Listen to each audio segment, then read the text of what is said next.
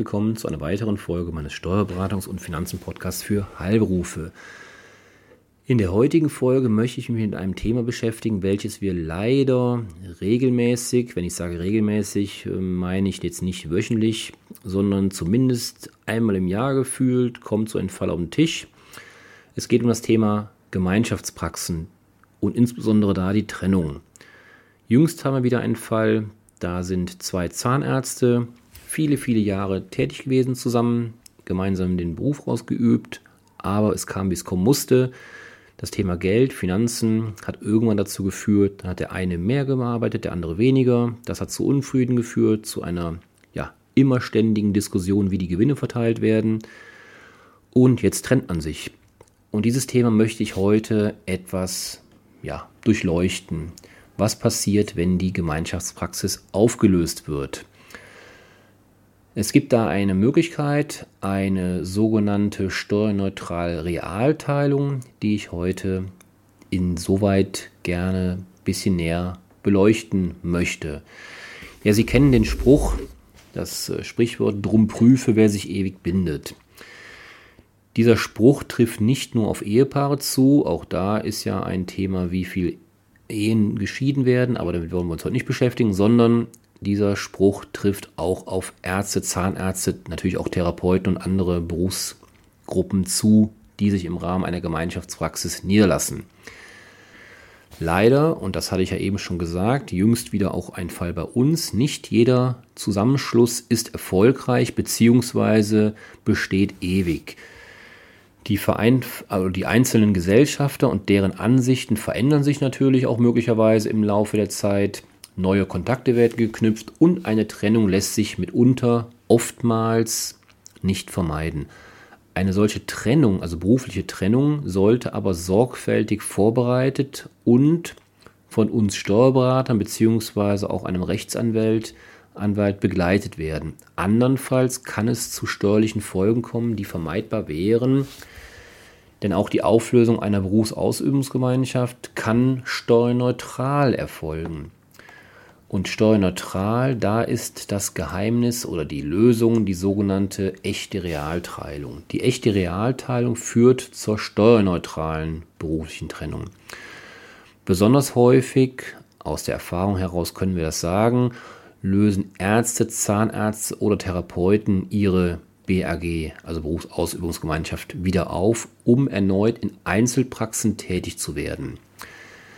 Dabei wird die BAG in verschiedene Gesellschafterstämme aufgeteilt und die einzelnen Gesellschafter überführen die übernommenen Teilbetriebe, Mitunternehmeranteile oder Einzelwirtschaftsgüter in ihr eigenes Betriebsvermögen.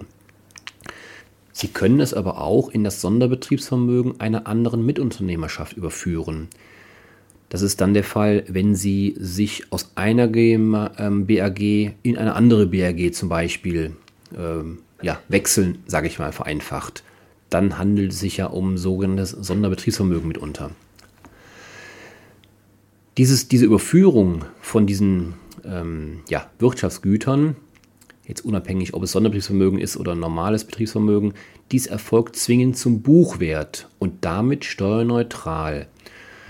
Es kommt somit nicht zur Besteuerung der sogenannten stillen Reserven. Die stillen Reserven der BAG ergeben sich grundsätzlich aus dem Saldo des gemeinen Wertes und dem Restbuchwert der einzelnen Wirtschaftsgüter des, der BAG. Wobei der gemeine Wert, dass Sie das auch mal gehört haben, im Grunde dem Verkehrswert entspricht, also der Wert, der beim Verkauf erzielt werden könnte.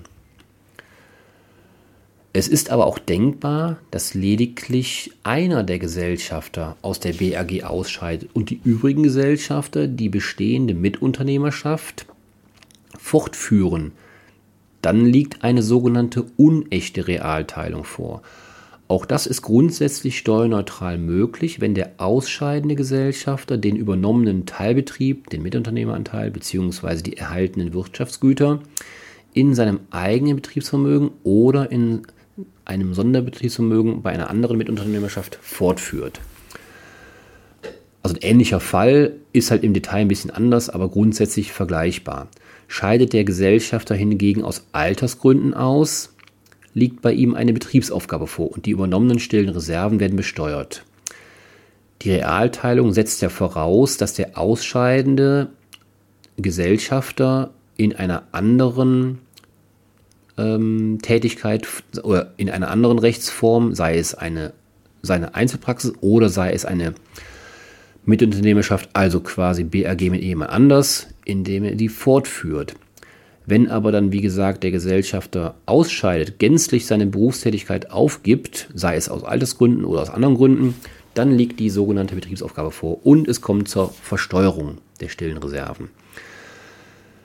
Von diesem Aufgabegewinn, dem sogenannten Aufgabegewinn, kann ein Freibetrag von bis zu 45.000 Euro abgezogen werden und der Gewinn wird nur mit 56 Prozent des persönlichen Steuersatzes besteuert. Das ist der sogenannte halbe Steuersatz, der gemeinhin so genannt wird. Wenn, allerdings Voraussetzung, wenn der ausscheidende Gesellschafter das 55. Lebensjahr bereits vollendet hat. Also da gilt es, den 56. Geburtstag abzuwarten. Bei einer Auseinandersetzung können die Gesellschafter frei vereinbaren, wer welche Wirtschaftsgüter der zu teilenden Mitunternehmerschaft übernehmen soll. Also wenn ich die ganze Zeit von Mitunternehmerschaft rede, spreche ich vereinfacht von der BAG. Im steuerlichen Sinne ist das dann mitunter eine Mitunternehmerschaft. Aber ich wollte es jetzt nicht zu kompliziert machen, deswegen merken Sie sich einfach Mitunternehmerschaft. Wenn ich die so zitiere, dann ist das quasi die ehemalige Gemeinschaftspraxis bzw. BAG, Berufsausübungsgemeinschaft.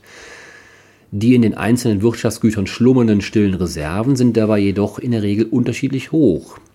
Natürlich, jedes Wirtschaftsgut hat ja andere Werte, andere Anschaffungskosten, andere Buchwerte, andere Gemeinewerte, also sprich Verkehrswerte. Diese unterschiedlichen Wertverhältnisse wirken sich auch auf den künftigen steuerlichen Gewinn der ausgeschiedenen Gesellschafter aus. Dennoch ist die Verschiebung dieser stillen Reserven von einem auf den anderen Gesellschaftern zulässig und damit für die steuerneutrale Realteilung unschädlich. Auch ein Spitzenausgleich ist zulässig, um die besagten Unterschiede zwischen den tatsächlich übernommenen Wirtschaftsgütern und dem eigentlichen Wert gerecht auszugleichen. Das heißt also, wenn Sie eine Realteilung vornehmen, ist es ja grundsätzlich nicht immer zwingend möglich, dass jeder gleiche Anteile, also gleiche, gleichwertige Anteile an den oder die Wirtschaftsgüter bekommt, sodass die eben gleiche Anteile am Wert der Praxis darstellen. Das wird ja nicht immer einfach möglich sein. Und deswegen wird in der Praxis oftmals ein sogenannter Spitzenausgleich, also ein Unterschied in diesen Wertverhältnissen wird gezahlt und auch das ist grundsätzlich steuerneutral möglich. Diese steuerneutrale Realteilung, von der ich die ganze Zeit spreche, hat allerdings auch ihren Preis. Wäre ja sonst zu einfach. Die ehemaligen Gesellschafter der BRG müssen nämlich eine Sperrfrist von drei Jahren beachten. Werden die zum Buchwert übertragenen Wirtschaftsgüter innerhalb dieser besagten dreijährigen Sperrfrist nach der Übertragung zu Buchwerten veräußert oder aus dem Betriebsvermögen, dem neuen Betriebsvermögen entnommen, sind die stillen Reserven rückwirkend zu versteuern. Mit dieser Sperrfrist sollen unerwünschte Gestaltungen zur Übertragung von stillen Reserven verhindert werden. Das heißt, dass man eben aus steuerlichen Gründen eben die Praxis aufteilt. Ähm, da sollen also, wie gesagt, die Gestaltungen die ja sonst theoretisch in viel mehr Fällen möglich wären, sollen schon auf die echten Trennungen, die besagten Realteilungen begrenzt werden. Und deswegen geht der Gesetzgeber davon aus, wenn wir eine echte Realteilung haben, dann ist in der Regel auch die Dreijahresfrist in der Regel kein Problem. So der Gesetzesgedanke. Doch wer zahlt am Ende die Zeche, das heißt die Steuernachzahlung? Bisher war unklar, ob der Gewinn aus der Aufdeckung der stillen Reserven wegen dieser Sperrfristverletzung von drei Jahren allen Realteilern zuzurechnen ist oder nur demjenigen, der das jeweilige Wirtschaftsgut übernommen bzw. später veräußert oder entnommen hat. Diese Frage wurde vom BFH, vom höchsten deutschen Steuergericht, im letzten Jahr beantwortet. Der Gewinn ist demnach nur demjenigen zuzurechnen, der das zum Buchwert übernommene Wirtschaftsgut innerhalb der Sperrfrist von drei Jahren veräußert bzw. entnommen hat. Damit sind die steuerlichen Risiken für die übrigen Realteiler begrenzt. Nur wenn auch Sie selbst die Sperrfrist verletzen, müssen Sie natürlich die stillen Reserven aufdecken, rückwirkend aufdecken und dementsprechend versteuern.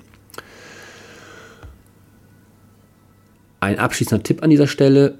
Trotz dieser positiven Entscheidung des BFH, dass also nur derjenige, der die Sperrfrist verletzt, auch dafür Steuern zahlen muss, trotz dieser positiven Entscheidung empfehlen wir auch unsere Anwälte bei diesen Realteilungen sogenannte Malus-Klauseln in die Verträge einzubauen, um auf der sicheren Seite zu sein. Das heißt also, Sie sollten als Realteiler entsprechende Klauseln in den Vertrag aufnehmen, die genau dieses Urteil nochmal aufgreifen, also beziehungsweise die Aussage des Urteils aufgreifen, dass es eben bei Sperrfristverletzungen dazu führt, dass derjenige, der diese Sperrfrist verletzt hat, eben auch die Konsequenzen tragen muss. Ist in der, ich sag mal, in der, in der Theorie, natürlich auch in der Praxis nur folgerichtig und fair. Deswegen können wir froh sein, dass der BFH diese eigentlich, ich würde mal sagen, faire Ansicht oder Praxis auch bestätigt hat. Ja, also wenn Sie in den Fall äh, kommen, das ist ja grundsätzlich kein nicht zwingend positiver Fall, ihre Gemeinschaftspraxis, ihre BRG auflösen zu müssen, aber danach weitermachen zu wollen in Form einer Einzelpraxis oder einer anderen neuen BRG, dann könnte diese, dieses Urteil, die heutige Folge, Stichwort Realteilung, für Sie durchaus interessant sein. Sollten Sie weitere Informationen benötigen, können Sie sich gerne an mich wenden oder an Ihren Steuerberater. Und ja, wenn der Fall eintritt, sollten Sie dieses zumindest im Hinterkopf behalten, dass diese steuerlich neutrale Möglichkeit besteht. Ja, das war's für heute. Ich freue mich, wenn Sie ja, einiges aus der Folge entnehmen konnten, was für Ihre tägliche Praxis auch relevant ist. Und freue mich aufs nächste Mal, wenn Sie wieder einschalten. Bis dahin, tschüss.